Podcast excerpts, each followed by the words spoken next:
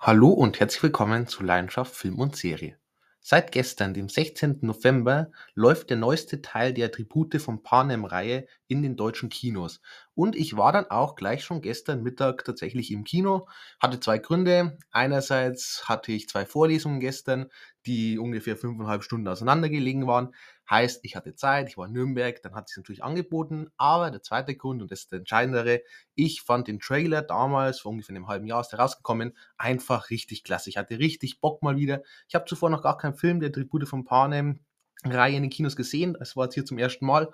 Aber bei diesem Trailer musste ich einfach rein. Der erste Trailer, absolut überragend. Der zweite war auch noch gut. Da war ich zwar nicht mehr ganz so überwältigt, aber erster Trailer, wie gesagt, absolut überragend. Und sonst vielleicht mal ganz kurz auch noch ähm, zu den ja, vier Vorgängerteilen, beziehungsweise eigentlich haben wir hier ein Prequel, das heißt, in gewisser Weise spielen sie eigentlich ja dann später. Und zwar der erste Hunger Games, ähm, starker Film, kann man nicht drüber diskutieren. Gute Thematik, sehr, sehr spannend. Das Buch, ich habe das Buch mittlerweile tatsächlich gelesen, musste mir damals in der Schule im Englischunterricht mal lesen, kann ich auch vorher noch nicht, aber so im Nachhinein muss ich sagen, auch finde ich, dass man es echt gut umgesetzt hat. Und von dem her insgesamt richtig, richtig feiner Film.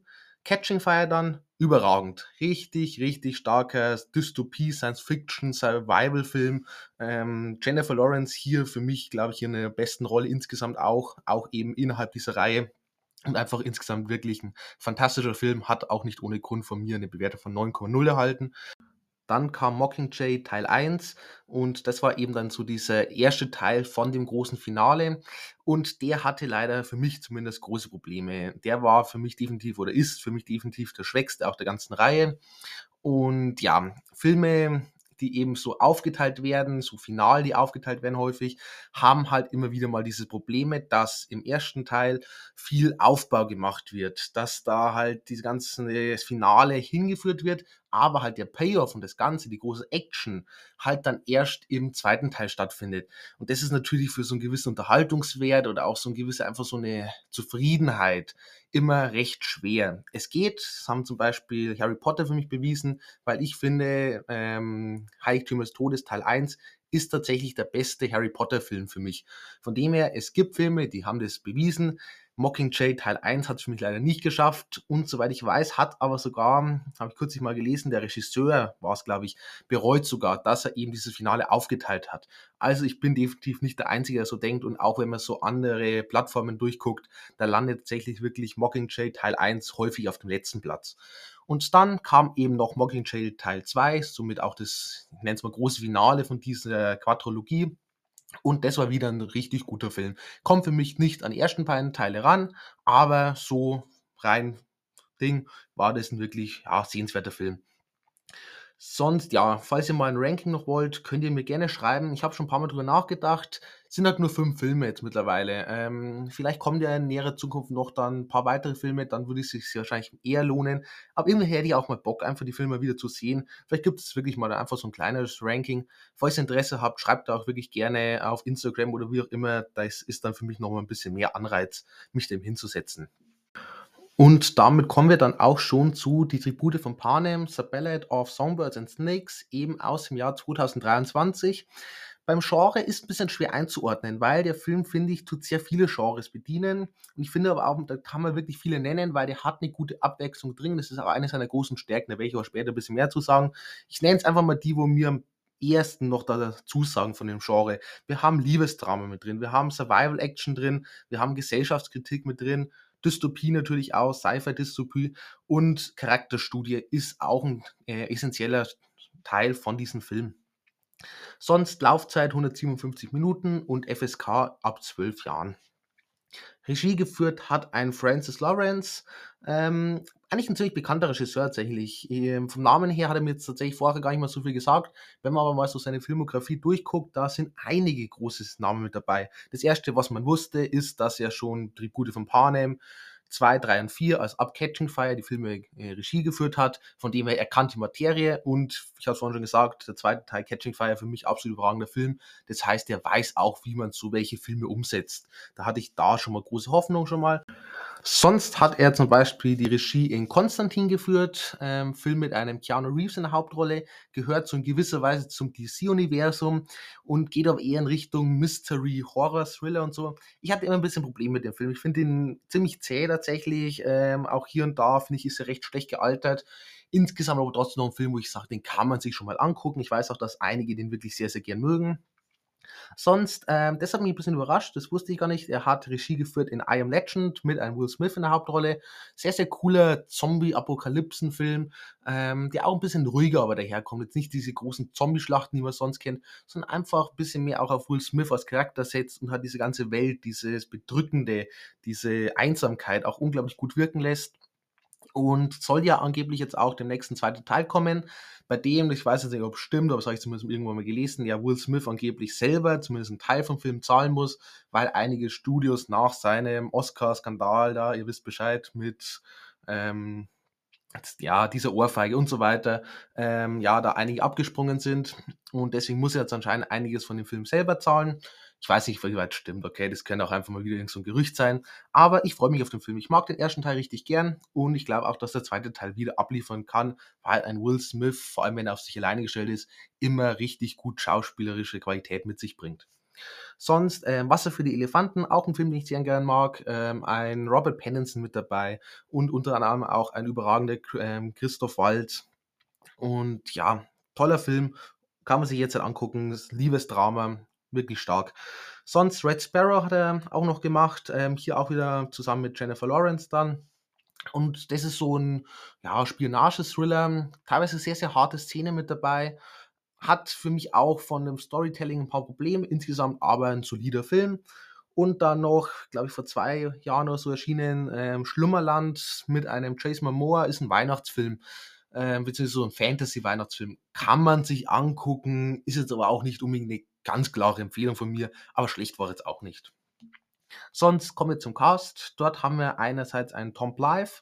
Das ist noch ein recht unbekannter Schauspieler. Ähm, von ihm kennt man nur, oder ihn kennt man nur in einer ganz kleinen Rolle in Robin Hood aus dem Jahr 2010, wo ein Russell Crowe Robin Hood gespielt hat. Ich mag den Film tatsächlich auch sehr gern. Cooler Film. Es ist so dieser typische ja, späte 2000er Mittelalterfilme, da hatten wir zum Beispiel ähm, Königreich des Himmels, Die letzte Legion, King Arthur und so weiter. Da gab es einige Filme, die damals rausgekommen sind, mit denen ich ja auch in gewisser Weise groß geworden bin. Deswegen habe ich auch ein gewisses Herz für diese Art von Filme. Die werden ja leider heutzutage nicht mehr allzu viel gemacht. Hoffe ich, dass da vielleicht in Zukunft mal wieder ein bisschen mehr so in diesen Mittelalter-Bereich kommt. Vielleicht so ein bisschen auch mit Fantasy-Touch. Fand ich immer ganz cool. Sonst, ähm, Rachel Sackler ist hier auch wieder mit dabei. Ich habe kürzlich über sie geredet in meiner Review zu Shazam, Fury of Gods. Ähm, ich mag die gern. Ich sehe die mittlerweile sehr gern. Ich finde, die hat eine tolle Ausstrahlung. Schauspielerisch noch Potenzial nach oben, aber man sieht, dass sie Potenzial hat. Und ich bin sehr gespannt, was in Zukunft so mit ihr kommt. Ähm, vor allem in West Side Story damals hat sie mir richtig gut gefallen, überragend gespielt und auch einfach ein ähm, toller Film, auch tolles Musical. Kann ich jedem empfehlen, mag ich tatsächlich sogar lieber als das Original. Und sie wird ja nächstes Jahr auch noch im neuen Snow White-Film zu sehen sein. Gal Gadot spielt dann die böse Königin. Bin gespannt. Der Film bekommt jetzt schon sehr, sehr viel Hate ab, weil eben Rachel Segler für einige die falsche Besetzung ist. Für mich ehrlich gesagt überhaupt nicht. Ich sehe sie in der Rolle. Gal Gadot als böse Königin, da bin ich ein bisschen skeptischer, aber werden wir uns mal überraschen lassen. Und diese Thematik, dass die sieben Zwerge ähm, das wollte man irgendwie abschaffen, weil man irgendwie fand, das ist diskriminierend oder so. Das ist gleich wieder vom Tisch. Da bin ich ganz froh. Das wäre für mich ein bisschen zu, ja, bisschen zu lächerlich, bisschen zu gewollt politisch gewesen. Aber wenn man hier trotzdem wieder zurückrudert und sagt, Sieben Zwerge geht in Ordnung, was ich auch absolut unterstütze, dann freue ich mich wirklich auf den Film. Und wie gesagt, Richard Sackler als Snow White, ich bin sehr gespannt. Ich glaube, die kann die Rolle echt gut ausfüllen. Sonst mit dabei ein Peter Dinklage, dürften die meisten aus Game of Thrones kennen. Sonst war er zum Beispiel zu sehen in X-Men, Zukunft ist Vergangenheit. Da hat er auch eine sehr coole Rolle tatsächlich gehabt, hat mir da gut gefallen, obwohl ich vom Film nicht der allergrößte Fan tatsächlich bin. Und äh, in Cyrano war er zu sehen, ist so ein Liebesdrama, kam glaube ich vor zwei Jahren raus. Habe ich noch nicht gesehen, aber ist jetzt kürzlich auf Amazon Prime verfügbar. Und den werde ich mir in den nächsten Tagen mal angucken. Also schaut da gerne in den nächsten Tagen immer wieder mal auf Instagram vorbei, da wird auf jeden Fall eine Bewertung folgen. Und zu guter Letzt noch eine Viola Davis, ähm, fantastische Schauspielerin. Die sehe ich unglaublich gern, freue mich jedes Mal, wenn sie irgendwo in dem Film wieder mit dabei ist. Ähm, The Woman King war sie überragend, habe ich auch eine Review dazu gemacht. Help war sie mit dabei, Film über ähm, ja, die Rassentrennung in den Südstaaten, irgendwann 1880er rum oder so, glaube ich, hat er gespielt. Starker Film. The Unforgivable mit einer Sandra Bullock, überragender Film auf Netflix geht um eine Frau und ihre Schuldgefühle und so weiter. Unglaublich toll gespielt von einer Sandra Bullock, also wirklich unbedingt angucken. Das Suicide Squad als ähm, Amanda Waller war sie immer überragend, ganz, ganz toll auch hier. Und Fences an der Seite von einem ähm, Denzel Washington, auch ein wirklich toller Film. Sehr, sehr ruhiger Film, muss man Bock drauf haben. Aber wenn man sich darauf einlässt, bekommt man hier sehr, sehr feines Schauspiel und auch eine sehr schöne Inszenierung. Damit kommen wir jetzt dann auch zur Story von The Ballad of Songbirds and Snakes. Und zwar sitzt der Film 64 Jahre vor den Ereignissen aus den eben anderen vier Teilen an. Und wir sehen ähm, ein Panem, bei dem die Hungerspiele gerade noch am Anfang ihrer, ich nenne es mal, Tradition stehen. Und wir sehen einen 18-jährigen Coriolanus Snow, der mit seiner Familie zwar im Kapitol lebt, aber unter sehr armen Verhältnissen. Sein Vater ist mittlerweile gestorben. Ich glaube, das eine war seine Cousine und das andere seine Großmutter oder so. Und sie kämpfen sich halt so durch. Er geht aber trotzdem zu einer recht hohen Schule, und gibt dort aber vor, ein recht ja, reiches Leben, wie eben seine Mitschüler auch zu führen. Und seine einzige Chance oder seine einzige Hoffnung aus dieser ja recht armen Verhältnissen jedoch rauszukommen, ist ein Stipendium.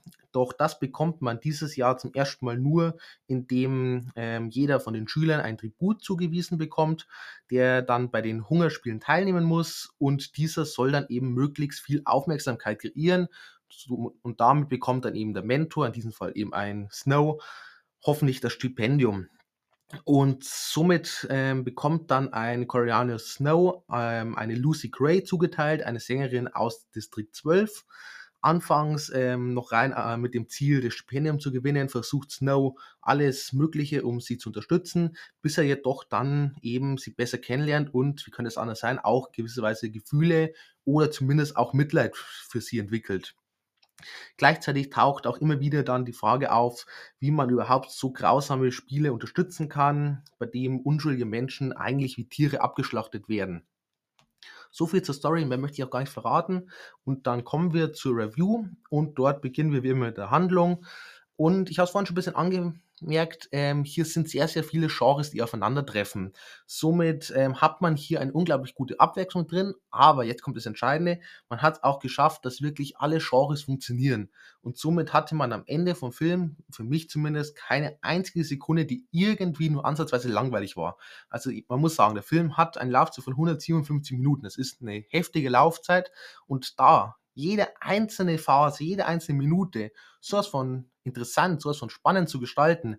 Ähm, das ist wirklich eine ganz, ganz große Leistung. Selten habe ich so gesehen und selten hat mich auch ein Film wirklich von Anfang bis Ende so mitgenommen. Und ich hätte tendenziell noch mal eine halbe Stunde oder eine Stunde länger gucken können. Und ich glaube, mir wäre immer noch nicht langweilig gewesen. Obwohl ich glaube, ehrlich gesagt, dass das genau die perfekte Länge war. Man hat hier alles eingebaut, was ich sehen wollte. Und das aber halt auch wirklich stets spannend einfach rübergebracht. Dabei wird der Film aufgeteilt, mehr oder weniger auf drei Kapitel. Und das erste Kapitel ähm, beschäftigt sich vor allem so mit Gesellschaftskritik und auch dann mit Worldbuilding, mit Moralfragen. Ganzes Thema drumherum, um die Spiele, ob man das überhaupt so vertreten kann, ähm, wo dann auch verschiedene Meinungen aufeinandertreffen und das alles super spannend einfach ist und äh, man als Zuschauer einfach auch gewisserweise mitleidet sich mit den Personen, die sich gegen die Spiele stellen, aber das eben ziemlich auswegslos sieht, aussieht. Dann lernen wir die ganzen Charaktere kennen, eben einen Snow lernen wir hier endlich mal besser kennen. Wir kennen ja bereits aus diesen vier Teilen, aber da eher als der große Bösewicht. Und hier lernen wir wirklich seine Geschichte kennen, seine Persönlichkeit, auch eine andere Seite vor allem von ihm. Ich möchte nicht zu viel verraten, aber er ist hier am Anfang zumindest noch sehr, sehr auf der guten Seite. Man merkt aber eben, dass er in diesem System gefangen, gefangen ist, aber dazu später ein bisschen mehr. Sonst, gerade schon angesprochen, wir lernen auch dieses ganze System kennen, auch die ganze Politik, die eben so vor allem in dem Kapitol herrscht. Und das ist wirklich komplett super spannend, interessant aufgebaut und mitunter auch sehr, sehr klug, einfach wie man es alles rüberbringt. Dann im zweiten Kapitel haben wir vor allem dann so diese Hungerspiele. Ja, die musste man natürlich irgendwie einbauen, um vor allem auch Fans der originalen Filme irgendwie zufriedenzustellen. Und ja, man hat es einerseits auch geschafft, diese Hungerspiele mal wieder super spannend zu, ähm, zu inszenieren. Die sind total intensiv. Man hat richtig dieses bedrückende Gefühl von dieser Gefahr, die überall lauert. Und auch diese Grausamkeit einfach in den Spielen. Da ist auch immer so ein gewisses Gewicht mit dabei, das man spürt, wenn eben sich die einzelnen, ja, eigentlich Kinder ja überwinden müssen, andere zu töten, um selbst irgendwie zu überleben. Das ist unglaublich viel Tiefe dann auch, die da wirklich mit reinspielt. Ähm, auch toll inszenierte Action auch äh, wieder. Und vor allem hat man es aber auch dazu noch geschafft, dass die Hungerspiele sich wie eine frühere Form anfühlen. Es ist alles noch sehr viel kleiner. Es findet gar nicht auf so einer riesen Wiese oder so einem riesen Waldgebiet statt, sondern einfach nur in der Arena. Und ähm, dann hat man halt so diesen, diesen Wandel da auch reingebracht, dass man sieht, ja, jetzt ist das Moment gekommen, wo die nicht mehr so gut laufen und jetzt kommen da verschiedene Ideen, wie man diese Hungerspiele ja, ich nenne es mal interessanter oder für die Zuschauer attraktiver gestalten kann. Und so, dass wir eben dann diesen Wandel zu dieser späteren Form haben, die wir dann eben aus den anderen vier Teilen kennen. Und das hat man richtig klasse gemacht, eben kleiner, aber trotzdem genauso spannend, aber gleichzeitig schon mit dieser einen ja, Richtungsweisung. Und dann ins letzte Kapitel, das hat mich echt sehr überrascht, da habe ich gar nicht noch damit gerechnet, dass man hier nochmal eine andere Richtung einschlägt, war ich auch tatsächlich kurzzeitig auch ein bisschen skeptisch, aber auch das letzte Kapitel ist richtig super, weil da haben wir dann vor allem eine Charakterstudie. Da geht es dann wirklich um Snow, da geht es um Lucy, da geht es um die Distrikte, da sehen wir das Leben in den Distrikte. Somit haben wir auch wieder ein bisschen noch neues Worldbuilding und so. Und dann vor allem auch so dieses ganze Liebesdrama ist mit drin. Und wir haben auch einen gewissen Übergang, wir haben erschreckende Momente, wir haben Emotionen pur.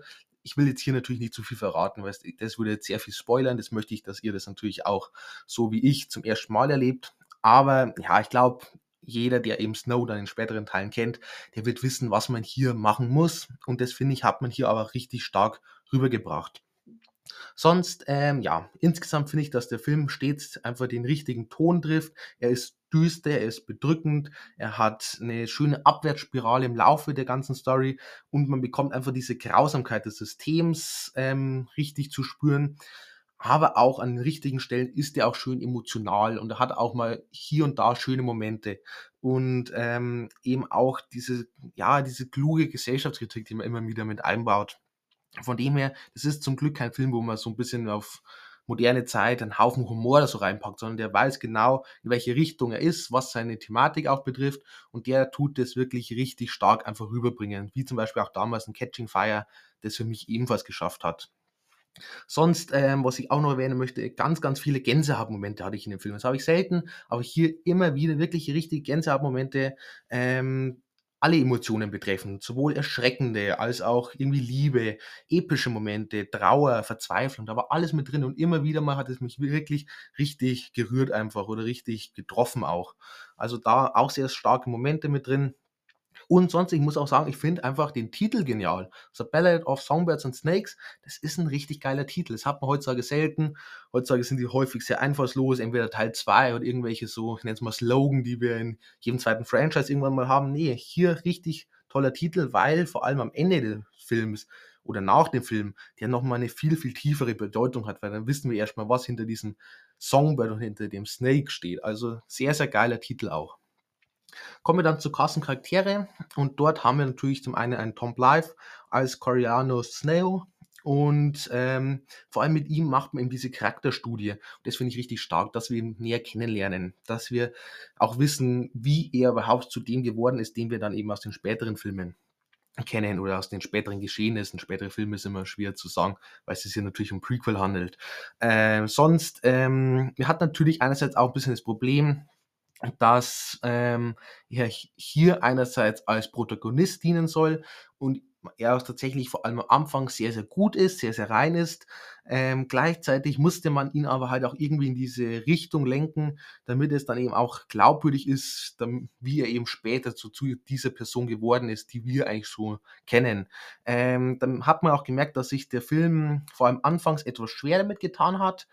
Ich finde aber letztendlich hat er es einfach geschafft, dass das funktioniert, dass ich ihm das abkaufe. Und das liegt vor allem an äh, einerseits einem gut geschriebenen Charakter schon mal, aber auch noch viel mehr an einem phänomenal geschauspielerten Charakter, weil ein Tom Blyth, der spielt es wirklich unglaublich gut. Jede einzelne Emotion, jeder Zwiespalt, dieser ganze Druck, den er auf sich landet, diese, ja, ein gewisser, wie er auch gefangen ist, obwohl er eigentlich es mal der Freie ist von den beiden. Ähm, das ist einfach absoluter Wahnsinn, wie schön er oder wie stark der das gespielt hat. Ich habe es ihm absolut abgekauft. Ähm, für mich perfekte Besetzung, auch für den Charakter. Und insgesamt tatsächlich hat man es geschafft, ihn eben in diesem ja, Charakter-Arc, diese Entwicklung einfach sehr, sehr ja, glaubwürdig rüberzubringen. Dann eine Rachel Sackler als eine Lucy Gray und die wirklich ab der ersten Sekunde hat die eine unglaubliche Ausstrahlung. Es ist wirklich, sie wird da, wir sehen es im ersten Mal, wo sie dann für diese Hungerspiele ausgewählt wird und da, sobald sie in diese Reihe vortritt und diesen Gang vorgeht, beziehungsweise dann vorne sich dann erstmal, glaube erst macht sie eine kurze Gesangsanlage und dann verneigt sie sich noch. Und das sind so richtige, sind so wieder so gleich so diese Gänsehaut-Momente. Und da habe ich mir gedacht, das ist so, wie man den Charakter in den Film einführt unglaublich Ausstrahlung, unglaublich Präsenz und einfach ein total spannender Charakter ab der ersten Sekunde an und dann auch zum Glück im Laufe des Films auch weiterhin. Sie unterscheidet sich glücklicherweise auch zu einer Kenntnis. Ich habe ein bisschen befürchtet, dass man ein bisschen das Gleiche macht. Ich hätte es auch nicht unbedingt wieder aus Distrikt 12 kommen lassen, aber gut hat man so gemacht. Hat mich aber nicht weiter gestört, weil es für sich ein richtig spannender Charakter war, der eben tatsächlich geschafft hat, eine eigene Persönlichkeit zu haben und nicht nur ein Kenntnis 2.0 insgesamt auch ein starker weiblicher Charakter, muss man sagen. Äh, und auch eine tolle Dynamik dann eben mit einem Snow, vor allem in der letzten Drittel des Films, sehr, sehr stark. Und das liegt auch wieder hier, vor allem am Schauspiel. Auch hier ein Rachel Segler spielt das richtig toll. Jede Emotion ist authentisch. Ich kaufe das alles ab und die passt einfach für mich perfekt in diese Rolle, in diese Welt und eben auch zu einem Snow dazu. Toller, toller Charakter. Dann äh, Peter Dinklage als Dekan Keska Highbutton. Ähm, hätte mir tatsächlich bei ihm ein bisschen mehr Screentime gewünscht, weil er einfach so ein absoluter Scene-Stealer ist. Jedes Mal, wenn der irgendwie eine Szene hatte, dann war wirklich der volle Fokus auf ihn. Der hatte auch so eine gewisse Ausstrahlung, aber so eine gewisse Kühlheit mit dabei. Ähm, richtig, richtig fein, hat für mich auch hier perfekt reingepasst, so wie damals auch bei Game of Thrones. Hat tatsächlich so eine bisschen ähnliche Rolle, würde ich mal behaupten. Ähm, und von dem her hätte ich mir tatsächlich gewünscht, dass er ein bisschen präsenter dann im Film noch ist, vor allem so im zweiten und dritten Drittel. Aber trotzdem, insgesamt stark Charakter und vor allem hat er ein richtig starkes Ende. So genau so habe ich mir es gewünscht, dass man das Ende von ihm eben ja da legt. Sonst ähm, zu guter Letzt noch eine Viola Davis als eine Dr. Volumnia Gaul. Ähm, und auch sie ist hier mal wieder richtig super. Ich habe es nicht anders erwartet. Viola Davis, fantastische Schauspielerin und das zeigt sich hier auch mal wieder. Auch sie ist so eine Scene-Stealerin, ähm, die einfach alles aus ihrem Charakter rausholt, auch wenn sie nicht besonders viel Screentime hat, aber trotzdem auch wieder jede einzelne Szene einfach eine unglaubliche Präsenz. Ähm, der Charakter tatsächlich etwas zu oberflächlich für meinen Geschmack, da ich mir gewünscht, dass man ein bisschen mehr über sie sehen noch erfahren, vielleicht auch ein bisschen, wie sie ja, ich glaube, ich kann verraten, wie sie auf die Idee von den Hungerspielen ausgekommen ist, weil sie tut so ein bisschen die leiten, beziehungsweise die Idee hatte eigentlich jemand anders, wie wir später im Film erfahren, aber sie ist die, wo es sehr dahinter steht, das alles leitet, das alles dirigiert. Von dem hätte ich mir da ein bisschen mehr noch gewünscht, warum sie so stark eben an den Hungerspielen hängt. Vielleicht erfahren wir es auch irgendwann im späteren Teil noch, bin ich sehr gespannt, aber dennoch spannender Charakter und wie gesagt, Viola Davis holt hier einfach alles raus, was sie konnte. So, dann kommen wir zum Setting. Und ja, wir haben Dystopie-Setting, wir haben so diese Diktatur, die irgendwie herrscht, diese ganze Hierarchie da drin und dieses, ja, dieses recht bedrückende Gefühl, dass man gefangen ist, obwohl man ja eigentlich als freier Bürger dargestellt wird. Und das finde ich, macht mir richtig klasse. Das sieht alles unglaublich gut aus. Ähm, ist auch sehr, sehr viel in Deutschland gefilmt. Das möchte ich natürlich hier erwähnen. Ähm, Duisburg wurde gefilmt, in Berlin, in Leipzig. Und ähm, ja, irgendwie hat es tatsächlich geklappt mag vielleicht den einen oder anderen auch nicht unbedingt überraschend, dass man hier dieses sehr, ich nenne es mal depressive Feeling tatsächlich rüberbringt und dieses sehr autoritäre Gefühl dann auch. Von dem her, ähm, das hat man richtig stark rübergebracht. Ähm, soll jetzt kein Angriff gegen Deutschland sein. Deutschland insgesamt ähm, wird häufig ja, sehr schlecht geredet. Insgesamt würde ich mal sagen, glaube ich, können wir trotzdem alle sehr froh sein, dass wir in trotzdem so einem ordentlichen Land leben mit einem, ja, kann man sich darüber streiten, aber insgesamt recht funktionierendem System. Aber ich glaube, ihr wisst, was ich meine. Und man hat es wirklich geschafft, eben diesen Film das dann als wirklich tolles Dystopie-Setting darzustellen. Auch vorhin schon erwähnt, tolles Worldbuilding hat mir reingebracht. Ähm, und auch vor allem so eine gute, ich nenne es mal wieder Frühversion von dem, was wir dann eben später aus den anderen Teilen kennen. Da merkt man auch hier wieder, das ist noch eine, ich nenne es mal Phase 1 und später haben wir dann vielleicht Phase 10, aber wir sehen so, wie sich das entwickeln kann. Sonst von Optik allgemein, ähm, auch schon ein paar Mal erwähnt, ist schön düster, ist wirklich ernst, hat aber auch so ein leichtes Retro-Feeling mit dabei. Und hier ist auch eben wieder dieser, dieser Wandel, diese Frühversion für mich gut zu spüren. Ähm, genau wie ich mir auch eigentlich so eine Cypher-Dystopie vorstelle, wenn sie halt noch am Anfang ihrer Phase ist einfach. Ähm, und auch immer wieder tatsächlich mit so leichten Steampunk-Tendenzen, was ich auch sehr gern mochte. Effekte ähm, durchweg ordentlich, ähm, actionmäßig tatsächlich auch eher, sagen wir mal, einfach gehaltener Film. Das passt hier aber auch genauso. Ich wollte hier wirklich keine CGI-Schlachten, das wäre absolut fehl am Platz hier gewesen, haben auch zum Glück darauf verzichtet und von dem her muss ich sagen, die Effekte sind durchweg ordentlich. Lieber habe ich einen kleineren Film, kleiner ist jetzt hier in Anführungszeichen, das ist ein Blockbuster, aber ihr wisst, was ich meine, der ordentliche Effekte rüberbringt und sich auch lieber ein bisschen auf was anderes konzentriert, wie dass ich unendlich CGI-Schlachten habe, wo nichts wirklich gut aussieht. Und hier hat man es tatsächlich wirklich gut geschafft, einen schönen Film zu kreieren, der genau weiß, wann eben Action, wann CGI angebracht ist und wann eben nicht. Kamera überragend, ganz, ganz schöne Kameraführung, ähm, starke Szenenbilder, vor allem in Action auch toll dynamisch gefilmt, in diesem einen, in diesen Hungerspielen dann. Ganz, ganz toll. Ähm, schön intensiv, schön invasiv auch. Von dem her starke Kamera. Ton und Soundtrack, ähm, vor allem die Gesangsanlagen möchte ich hier betonen, weil vor allem natürlich dann Hanging Tree auch gespielt wird und das sind auch jedes Mal bei allen Gesangsanlagen, ich glaube es gibt sechs, sieben Stück im Film, das ist jedes Mal ein Gänsehautmoment für mich gewesen. Das sind so so starke, einerseits Texte auch, aber auch die Bilder, die man dazu zeigt, wie man es einbaut und ich glaube, Rachel Sackler hat die selber gesungen, die hat irgendwie so eine starke Stimme dann, zumindest für diese Art von Lieder und diese Art von, sag's mal, Film, wo man die einbauen kann dass das wirklich sehr, sehr starke Momente waren, wo ich mich sehr darauf gefreut habe. Habe nicht erwartet, dass man hier tatsächlich so viel einbaut, bin aber sehr froh, dass man es getan hat. Sonst auch toller Score. Kostüm und Make-up, ähm, auch ähm, gewisser ein ganz besonderer Look, weil man halt wieder hier diese Dystopie mit diesem Retro-Look vereint. Auch wieder so ein bisschen in diese Steampunk-Elemente mit drin. Ich finde, es ergibt einfach einen sehr, sehr schönen Look, auch eben bei Kostüm und Make-up. Besonderer Wert kann man hier natürlich jetzt hier auch noch viel anführen. Ähm, wie gesagt, ist in gewisser Weise auch sehr viel Gesellschaftskritik hier mit dabei. Es geht um ganze Hierarchien, es geht um die Unterdrückung von Völkern, um eine Zweiklassengesellschaft. Es geht um irgendwie diese Grausamkeit untereinander, wie die Menschen eben miteinander umgehen und so. Ähm, das sind sehr, sehr wichtige Themen, die man hier wirklich alle möglichen reingebracht hat und alle möglichen auch richtig stark umgesetzt hat. Ich möchte jetzt aber gar nicht zu viel drauf eingehen, weil ich glaube, man kann es grobe ahnen, auch schon aus den anderen vier Teilen, in welche Richtung es geht. Ich finde, das war schon immer eine Stärke der Reihe. Das hat auch hier wieder mal absolut überragend funktioniert. Vielleicht sogar am besten aus der ganzen Reihe. Kommen wir also zum Fazit. Und ja, insgesamt, ich glaube, man hat es gemerkt, ich war absolut begeistert von dem Film. Ich habe schon während dem Film gemerkt und jetzt auch nach dem Film, muss ich sagen, das war mal wieder ein definitiven Kinobesuch wert und auch mal wieder so ein Film, der mir einfach von Anfang bis Ende unglaublich viel Spaß besorgt hat. Ähm, er war abwechslungsreich, er hatte von Anfang bis Ende über 157 Minuten keine einzige langweilige Passage mit drin. Das ist sehr, sehr selten, dass ich das in einem Film sagen kann. Er hat fantastische Schauspieler, vor allem einen Tom Blythe und eine Rachel Zegler auch die äh, Charaktere, die sie verkörpern, richtig stark geschrieben. Äh, vor allem natürlich ein Coriolanus Snow, dem man hier eben diesen Übergang bestärkt hat. Sehr, sehr stark gemacht. Und insgesamt einfach auch vom ganzen technischen her. Von den Effekten, vom Setting, ähm, von der Kamera, aber auch vom ganzen Gesangsanlagen und so, ist es ein rundum richtig feiner Film wo ich tatsächlich einfach nur sagen kann, Hut ab und ich bin sehr froh, dass man es hier wirklich geschafft hat, mal wieder so einen tollen Science-Fiction-Film, Dystopie-Film und so weiter eben hier auf die Kinoleinwand zu bringen.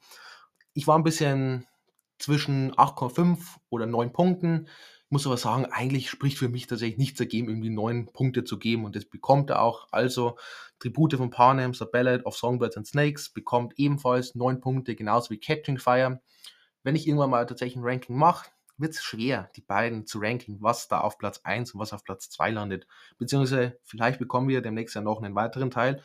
Vielleicht ist der sogar noch besser. Ich bin gespannt nach diesem Film auf jeden Fall. Und sonst hoffe ich, dass ihr auch beim nächsten Mal natürlich wieder einschaltet und wünsche euch noch eine schöne Zeit bis dahin.